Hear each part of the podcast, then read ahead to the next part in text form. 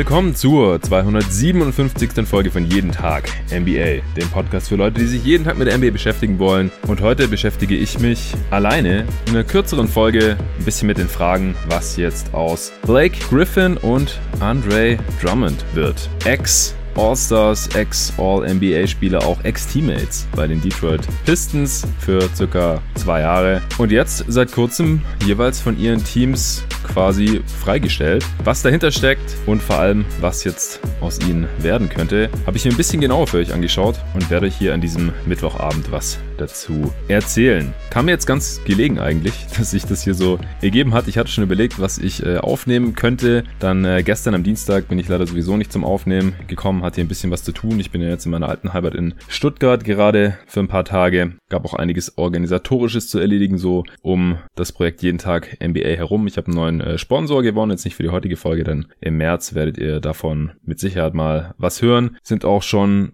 die nächsten zwei, drei Wochen ziemlich fest durchgeplant, was hier noch kommen wird bei jeden Tag NBA an Content. Jetzt äh, morgen und übermorgen gibt's wieder Power Ranking Updates. Ist ja schon wieder zwei Wochen her. Ich mache erst morgen die Eastern Conference Power Rankings mit dem Tobi Bühner wieder. Mit dem hatte ich ja vor einem Monat schon mal über die Eastern Conference gesprochen. Wie die Zeit vergeht, ey. Heftig. Und äh, am Freitag spreche ich dann alleine in einer etwas kürzeren Ausgabe vom Power Ranking über die Western Conference. Damit ihr da auf dem Laufenden bleibt über alle 30 Teams, Nächste Woche sind dann Pots mit Nico, mehrere sogar geplant, mit Arne auch schon wieder. Ich werde drei Teams mit ihm unter die Lupe nehmen, mit David, der mal bei der Answering Machine reinkommen wird, zur Abwechslung. Und dann Ende der Woche werden ja die All-Stars bekannt gegeben und die werde ich dann auch direkt diskutieren. Ich bin echt super gespannt, wer es dieses Jahr schafft in Ost und West. Auch hier gibt's kurze Neuigkeiten noch. Es wird wohl doch wieder Team-Captains geben. Also es wird nicht wie früher mal Ost gegen West spielen, sondern es wird zwei Team-Captains geben, die beiden Spieler mit den meisten Stimmen in den Conferences und die werden dann ihre Teams zusammen wählen. Und wahrscheinlich wird es auch wieder das Elam-Ending geben. Also ich bin echt gespannt, was da noch herauskommen wird mit dem All-Star-Weekend, äh, ob es da dann auch irgendwelche Contests gibt und ob auch überhaupt alle Spieler, alle All-Stars da antreten werden und wenn ja, wie. Bezüglich der Sicherheit, hatte ich ja im Pod ja auch schon mal gesagt, sehe ich das gar nicht so kritisch wie viele andere offensichtlich. Also ich glaube, da wird einfach so viel getestet werden, dass da eigentlich nichts schiefgehen kann und vor allem halt nicht mehr schief kann, als wenn die Spieler einfach eine Woche frei haben und quasi tun und lassen können, was äh, sie wollen. Beziehungsweise der All-Star Break ist jetzt auch verkürzt worden. Die ersten Spiele soll es schon wieder am 10. März geben. Also auch das wird man hier im Auge behalten. Ja, und bevor ich gleich über Blake Griffin und Andre Drummonds Situation sprechen werde, gibt's noch ein paar Shoutouts. Es sind nochmal einige Supporter dazu gekommen, was mich natürlich wieder sehr, sehr freut. Auf steadyhq.com slash jeden Tag NBA unterstützen ab sofort drei neue Bankspieler das Team jeden Tag NBA. Einmal der Florian L., der Marius Schlepfer und der Laszlo Preischel. Vielen Dank euch Jungs für euren Support. Zwei Dudes haben das Starterpaket abgeschlossen, der Francesco Korsch und der Mirko Möbius. Vielen, vielen Dank. Und einen neuen All-Star haben wir auch noch, den Luca Hermann. Ja, tausend Dank nur mit eurer Unterstützung und der natürlich der fast äh, 230 Supporter und Supporterinnen des Projekts jeden Tag NBA. Kann es langfristig weitergehen? Das ist leider einfach so. Ich äh, kann nicht so viel Zeit hier in den Pod investieren, wie ich das aktuell tue. Langfristig, wenn da nicht ein bisschen was bei rumkommt und wenn ich bis zum Ende der Regular Season das nächste Etappenziel von 300 Supportern erreicht habe, dann zeigt mir das schon mal, dass da eine solide Grundlage da ist und dass sich alles in die richtige Richtung bewegt und dann werde ich auf jeden Fall auch wieder für euch hier die Playoffs covern, da dann wieder jedes Spiel und jede Serie. Ich habe mega Bock drauf, aber es ist noch ein bisschen hin. Wir haben jetzt gerade mal also ungefähr ein Drittel der Saison gespielt. Und schon beschließen die Detroit Pistons wohl in Absprache mit dem Agenten von Blake Griffin, dass es besser für beide Seiten sein sollte, dass Blake Griffin nicht mehr aktiv bei den Detroit Pistons eingesetzt wird. Offiziell will man an einer Lösung arbeiten, um äh, die Interessen bezüglich der Zukunft beider Seiten zu maximieren, wie es offiziell heißt. Äh, Griffin ist dankbar fürs Verständnis, also klingt so, als hätte er jetzt auch nicht mehr so unbedingt Bock drauf gehabt, bei den Pistons weiter um die goldene Ananas zu zocken. Da steht ja quasi Rebuild an oder zumindest mal Retool um äh, Jeremy Grant, DeLon Wright, Mason Plumley und einige der Rookies, die sie dieses Jahr gedraftet haben. Und offensichtlich nicht mehr Teil dieser Pläne äh, wird Blake Griffin sein, der jetzt demnächst 32 Jahre alt wird, daher sowieso auf einer anderen Timeline war. Das war schon vorher klar. Was vorher nicht ganz klar war, also manchen Leuten wie dem guten Arne zum Beispiel, der hier immer wieder zu Gast ist und mit dem ich auch die Pistons Preview unter anderem aufgenommen hatte. Manchen war eben klar, dass äh, Blake Griffin wahrscheinlich nicht mehr viel reißen wird, einfach weil er körperlich ziemlich durch ist nach so vielen Verletzungen, vor allem auch Knieverletzungen und OPs jetzt über die Jahre, dass einfach von seiner Explosivität quasi nichts mehr übrig ist. Und wenn dann auch noch sein Jumpshot nicht fällt, dann wird's halt offensiv schwierig. Defensiv war noch nie so besonders gut. Und auch da wird's natürlich dann nicht besser. Dabei hatten sie erst vor drei Jahren grob für ihn getradet, äh, hatten damals ja diese neue Halle in äh, Downtown Detroit erbaut und es sollte so der Zuschauermagnet werden, wohl für die nächsten Jahre, für ein bisschen Kompetenz sorgen. Wie gesagt, er war ausgewiesener All-Star, All-NBA-Spieler, Stütze eines Teams, das um den Titel mitspielen wollte, das im Endeffekt leider nie richtig geschafft hat, weil meistens Verletzungen dazwischen gekommen sind. Er wurde aber auch mal Dritter im MVP-Voting in der Saison, in der Chris Paul, glaube ich, einige Spiele gefehlt hatte und Griffins Rolle dadurch auch größer geworden war. Ja, und er hatte dann bei den Clippers gerade eine neue Vertragsverlängerung unterschrieben, über 170 Millionen ungefähr, und wurde dann ein paar Monate später direkt zu den Pistons verschifft. Gegen äh, Tobias Harris, Avery Bradley, Boban Marjanovic, ein 2018er First Rounder und ein 2019er Second Rounder. Also schon ganz ordentlicher Gegenwert damals. Vor allem, wenn man bedenkt, was die Clippers seither aus der Situation gemacht haben. Also aus diesem 2018er First Rounder, mit dem dann Miles Bridges gedraftet wurde, den haben sie ja zu den Hornets getradet und dafür eben den äh, Pick zurückbekommen, mit dem dann Shay Gilgis Alexander gedraftet wurde, der dann im Endeffekt später im Paket für Paul George kam. Tobias Harris und Marjanovic haben sie ja dann später zu den äh, Sixers getradet, zusammen mit Mike Scott noch, haben dafür äh, Wilson Chandler, Mike Muscala, Landry Shamet zurückbekommen, von den Spielern her jetzt nicht super toll, aber für Muscala haben sie dann äh, unter anderem Subac zurückbekommen, für Shamet haben sie im Prinzip Luke Kennard zurückbekommen und einen der First Rounder, den sie da zurückbekommen haben, der Miami Pick, der ging auch in diesem Paul George Trade noch nach OKC. Also im Prinzip haben sie mit diesem Black Griffin äh, Trade damals schon einen ordentlichen Grundstein gelegt für zumindest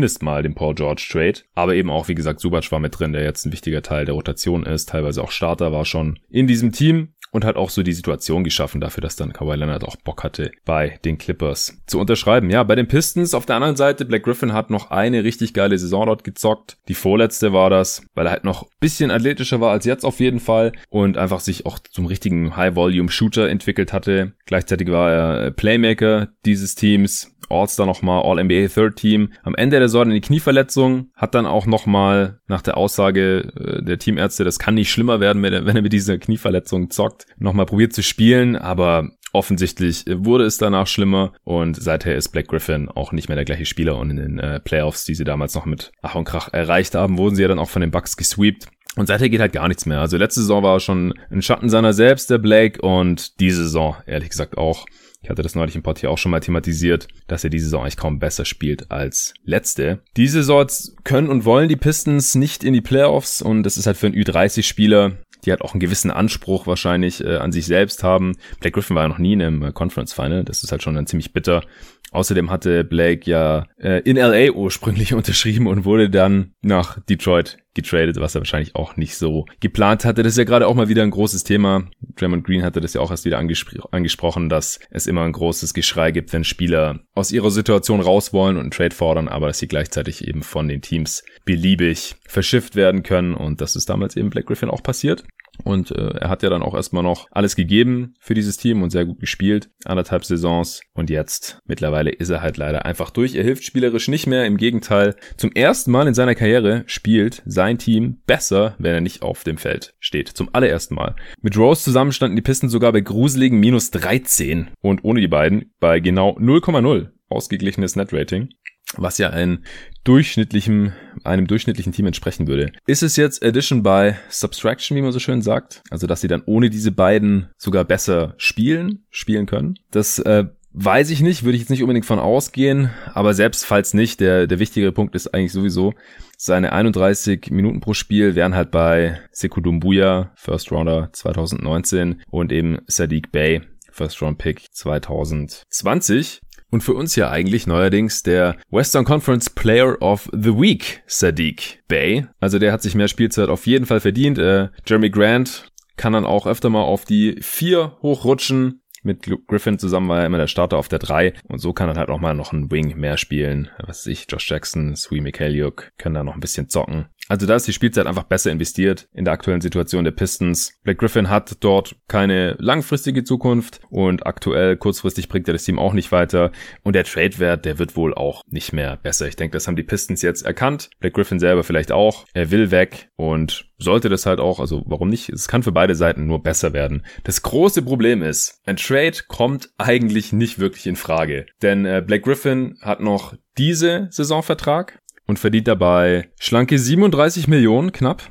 Und dann hat er noch eine Spieleroption für das folgende Jahr über 40 Millionen Dollar, 39,957, um genau zu sein. Und das ist so viel Kohle, das wird er auf keinen Fall liegen lassen. Das wird er nicht mehr über die restliche Karriere verdienen, da bin ich mir sehr, sehr sicher, 40 Millionen. Ich weiß nicht, ob er ehrlich gesagt überhaupt noch 4 Millionen verdienen wird über die restliche Karriere. Denn in der aktuellen spielerischen Verfassung, da kann er keinem Team wirklich weiterhelfen, aber auch körperlichen Verfassung. Ich sag nicht, dass nicht nochmal besser werden kann, dazu komme ich gleich noch, aber das ist fast schon totes Gehalt. Also wenn nicht diese Saison, dann höchstwahrscheinlich nächste Saison und nächste Saison ist ja noch teurer und dafür tradet eigentlich niemand. Also ich würde einen Trade fast ausschließen. In dieser Liga kann immer alles passieren. Es gibt genug schlechte Verträge in dieser Liga, dass man immer noch irgendwie Trades konstruieren kann. Nur ergeben die alle aus meiner Sicht halt überhaupt keinen Sinn. Ich meine, warum sollten zum Beispiel die Washington Wizards jetzt für Black Griffin traden? Ja, Russell Westbrook gegen Black Griffin würde theoretisch gehen. Der Vertrag von äh, Westbrook ist noch länger und noch höher. Warum sollten die Pistons das tun. Also da wären sie dann einfach besser beraten, Black Griffin einfach zu behalten. Wenn jetzt Black Griffin aus irgendwelchen Gründen auf seine Play Option verzichten würde, dann wäre er leichter tradebar, einfach weil er ein Expiring Deal ist. Aber ich, ich sehe halt nicht warum. Also es gibt einfach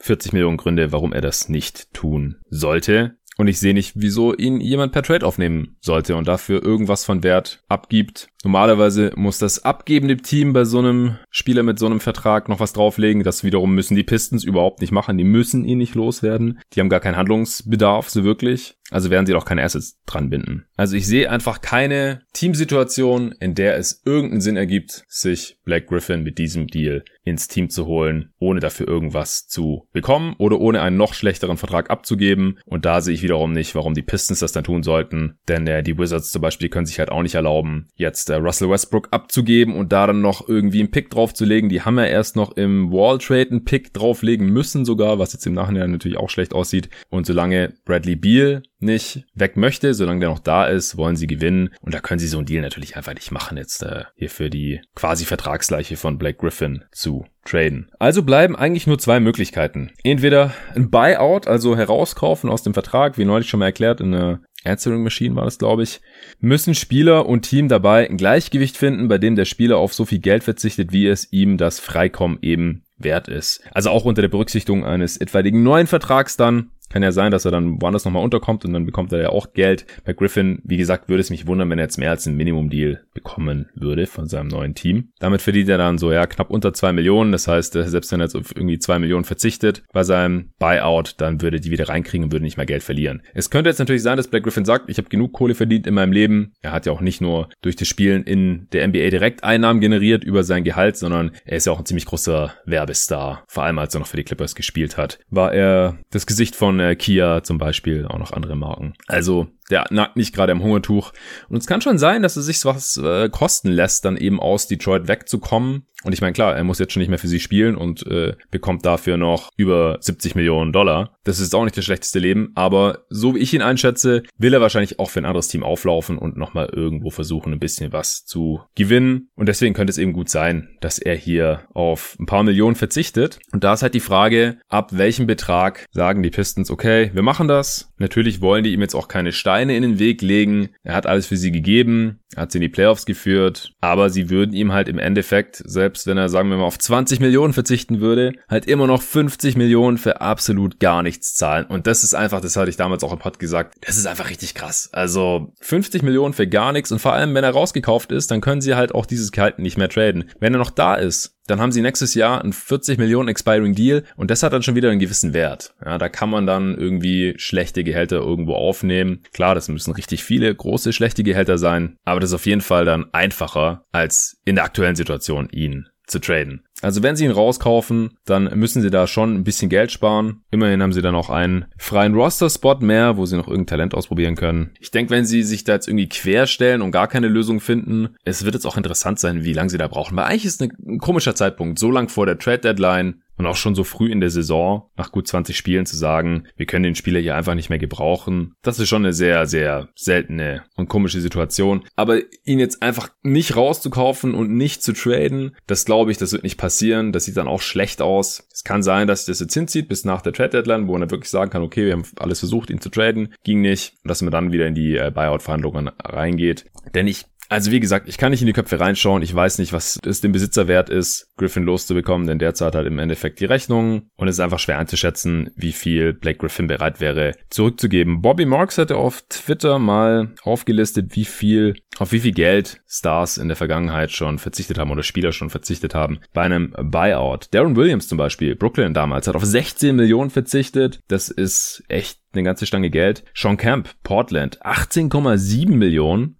Derek Fisher bei Utah damals auf über 20 Millionen Dollar verzichtet. Larry Sanders vor einigen Jahren früher in Rente gegangen bei den Milwaukee Bucks hat auf fast 22 Millionen Dollar verzichtet. Und man muss dazu sagen, die alle hier haben nicht so viel Geld in ihrer Karriere gemacht wie Blake Griffin. Dann gab es noch Bison Daly, das war vor meiner Zeit, der hat auf 31,7 Millionen verzichtet. Und ich habe auch gelesen, dass es mehr ist, diese knapp 32 Millionen, auf die er verzichtet hat, als er überhaupt in seiner gesamten Karriere verdient hat. War wohl irgendwie ein ganz spezieller Typ, aber wie gesagt, kann ich selber jetzt nichts dazu sagen. Und bei den anderen Spielern, man sieht ja, die haben alle zwischen, auf zwischen 16 und 22 Millionen verzichtet. Wenn Black Griffin das auch bereit ist zu tun, dann werden sich auf jeden Fall auf den Buyout einigen können. Da habe ich keine Zweifel. Aber die Frage ist halt, wird er das tun? Jetzt wegen äh, zwei, drei, vier Millionen glaube ich nicht, dass die Pistons ihn aus seinem Vertrag rauslassen würden. Denn wie gesagt, dann ist die Summe, die sie ihm noch zahlen, für absolut gar nichts, einfach extrem groß. Das kann ich mir einfach nicht vorstellen, dass es dazu kommt. Das sieht dann auch einfach schlecht aus für die Detroit Pistons.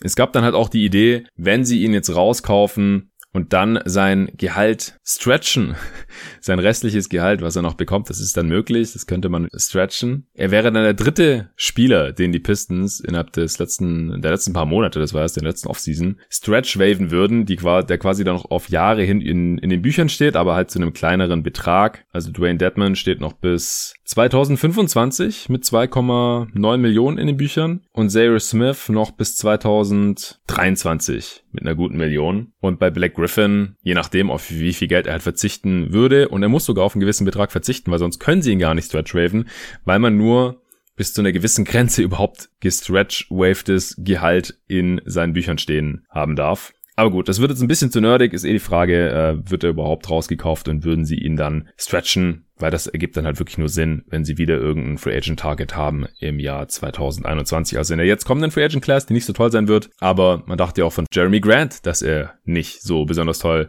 ist oder noch zum Star werden kann oder so, zumindest die allermeisten, mich eingeschlossen und er beweist uns hier gerade irgendwie so ein bisschen das Gegenteil. Deswegen, who knows? Also ich finde es extrem schwer, dieses Detroit Pistons Front Office einzuschätzen. Und wie gesagt, in Black Griffins Kopf kann ich auch nicht reinschauen. Ich habe mir natürlich trotzdem noch die Frage gestellt, wie es danach für Black Griffin weitergehen könnte. Also nochmal kurz zu seinen aktuellen Leistungen. Er legt gerade 12 Punkte, 5 Rebounds und 4 Assists auf, was sich gar nicht so schlimm liest, aber er ist halt grausam ineffizient. Hatte ich im Pod hier auch schon ein, zwei Mal erwähnt. True Shooting von unter 50%, Offensivrating von 101 und eben noch die schlechte Defense. Er nimmt nur noch jeden siebten Wurf am Ring. Über die Karriere ist es mehr als jeder dritte. Also geht nicht mehr halb so viel in die Zone. Zu seiner Verteidigung, mir ist noch aufgefallen, ihm wurden noch nie so wenig seiner Zweier aufgelegt wie diese Saison, weil er einfach auch noch nie so schlechte Mitspieler hatte, ehrlich gesagt. Also das macht es ihm auch nicht gerade einfach, da innerhalb der Dreilinie zu guten Abschlüssen zu kommen. Dazu halt noch, wie gesagt, mit der schwindenden Athletik. Vielleicht hat er auch einfach keinen Bock gehabt, sich da jetzt noch großartig zu verletzen. Vielleicht würde er halt neben besseren Teammates auch wieder effizienter werden. Wie gesagt, Trade würde ich fast ausschließen. Kann ich mir einfach nicht vorstellen, dass da irgendeine sinnvolle Konstellation mit einem anderen Team gibt. Aber wie gesagt, sagt niemals nie in dieser Liga. Aber ich sag jetzt mal zu 99% ist ein Trade raus. Also wird es dann, wenn dann einen neuen Vertrag mit einem anderen Team geben, irgendwer, denke ich, würde sich seine auch bestimmt annehmen und halt hoffen, dass er spielen kann, also dass er fit bleibt natürlich und auch, dass er seine Jumper solide trifft. Das passiert nämlich diese Saison bisher auch nicht so besonders. Er nimmt zwar 10 3 auf 100 Possessions, aber trifft nur ungefähr 30 Prozent. Bisschen Playmaking kann er ja auch noch bringen, wobei das halt auch immer schwieriger wird, wenn man die Defense so nicht mehr richtig ins Rotieren bringen kann. Dann äh, zieht man halt auch selten einen zweiten oder sogar einen dritten Defender und dann wird es auch schwieriger für andere zu kreieren, aber passen kann er auf jeden Fall. Er wird sicher eher gewinnen wollen, wie ich ihn einschätze, also viel Geld äh, wird ihm sowieso keiner mehr anbieten und die ganzen guten Playoff-Teams, die haben ja in der Regel auch nicht die Mittel oder die Flexibilität. Ich denke, da kommen nur noch Bankrollen in Frage. Keine Rolle, wo man sich auf ihn verlassen können muss. Also so wahrscheinlich irgendwie achter bis zwölfter Mann bei einem guten Playoff-Team oder so, kann ich mir schon noch vorstellen. Ein Team halt, dem etwas Tiefe da am Frontcourt nicht schaden würde. Also vielleicht den Bucks, wobei die sind halt sehr nah, oder die sind schon in der Luxury Tax drin, wie ich neulich schon mal erwähnt habe. Den äh, Sixers würde ganz gut zu Gesicht stehen vielleicht. Die könnten auch seine Defensi de defensiven Defizite ein bisschen verstecken, so ähnlich wie mit Mike Scott zum Beispiel. Äh, Utah Jazz, wobei die auch kaum finanzielle Flexibilität haben. Die könnten halt noch ein bisschen Tiefe vertragen. Die Warriors auch, die Heat, die Celtics, also auch Teams einfach, die ihn defensiv ein bisschen verstecken können, die da sowieso nicht so super besonders anfällig sind. Die Clippers, ja, rein theoretisch wäre es nicht schön, äh, könnte ich meine alten Jerseys nochmal rocken, meine Clippers Black Griffin Jerseys. Aber ich glaube, da ist ein bisschen verbrannte Erde nach seinem äh, Abgang da. Also weiß ich nicht, ob das nochmal zu, zustande kommen könnte mit Blakes äh, Rückkehr, Rückkehr zu den Clippers. Defensiv sowieso schon anfällige Teams wie die Nuggets und Nets sind raus, meiner Meinung nach. Die Lakers, äh, der Kader ist voll, äh, Mavs auch. Reunion mit Chris Paul in Phoenix kommt wahrscheinlich auch eher nicht in Frage. Die sind persönlich, glaube ich, auch nicht so ganz miteinander klargekommen, wie im Nachhinein dann noch rausgekommen ist. Und mit, Sa mit Charic und äh, dahinter Kaminski ist man halt auch schon echt deep auf der Position. Braucht ihn eigentlich nicht wirklich, auch wenn er immer einer meiner Lieblingsspieler war. Also vielleicht kann er eine sehr kleine Rolle und auch mit einem anderen Medical Staff noch äh, ein paar Saisons zocken. Also ich mache mir da selbst als Fanboy aber nicht allzu große Hoffnung mehr. Ehrlich gesagt, wünschen würde ich es mir sehr, aber mal sehen, was da jetzt passiert. Also wenn Black Griffin auf ziemlich viel Kohle verzichtet, dann kann ich mir vorstellen, dass es zu einem Buyout kommt und wenn nicht, dann bin ich echt gespannt. Wie gesagt, Trade kann ich mir nicht so wirklich vorstellen. Bei Andre Drummond ist es ein bisschen einfacher. Die Situation zeitgleich eigentlich dieselbe in Cleveland wie in Detroit mit Black Griffin.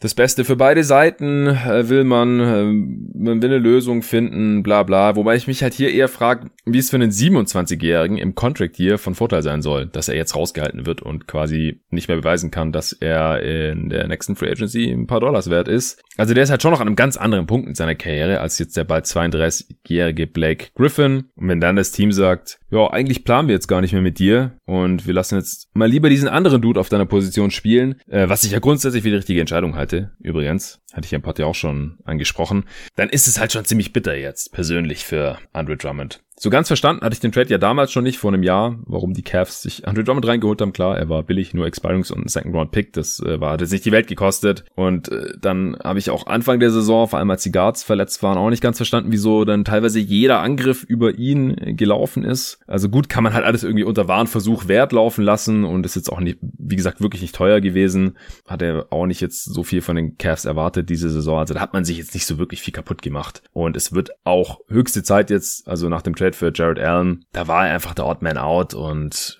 es war klar, dass man sich hier früher oder später für einen von beiden entscheiden muss und dass es äh, Jared Allen sein muss. Das war mir zumindest auch klar. Und dann hat man hier jetzt noch so Späße ausprobiert wie Andre Drummond und Jared Allen zusammen auf dem Feld oder dann noch irgendwie McGee mit einem von beiden Big Board zu spielen und das war wirklich nicht mehr so richtig zeitgemäß. Und äh, ja, jetzt haben die Cavs anscheinend genug gesehen und sind sich sicher, wir planen äh, nicht mehr mit Andre Drummond und äh, müssen jetzt hier eine Lösung finden. Und auch hier, also es gibt die zwei Möglichkeiten, Trade und Buyout. Aber hier ist es halt einfacher als bei Black Griffin. Einfach weil er ein Expiring Deal ist. Er verdient nicht ganz so viel. 28,7 Millionen. Wie gesagt, ich würde Andre Drummond nochmal gerne in einem Winning-Team sehen. In einer kleineren, klar definierteren Rolle. Würde mich einfach interessieren, was er da reißen kann. Aber solche Teams, Winning-Situationen, die können bzw. werden halt nicht für ihn und seine knapp 29 Millionen hier traden. Laut James Gerania von The Athletics sind die Raptors irgendwie interessiert, aber das ergibt nicht so wirklich Sinn, dieses Gerücht, meiner Meinung nach. Aber da müsste halt entweder einer der guten Spieler rein. Über einen Lowry Trade hatte ich hier mit Nico in der Answering Machine ja auch schon ausführlich gesprochen. Ich verstehe nicht, warum man ein Upgrade auf Center haben möchte, was er halt höchstwahrscheinlich wäre gegenüber Aaron Baines, wenn man dann gleichzeitig den verdientesten Toronto Raptor aller Zeiten und einen der besten Spieler abgibt, auch wenn er ein Expiring hat. Lowry ist auch mehr wert als Drummond einfach. Das ist gar keine Frage für mich.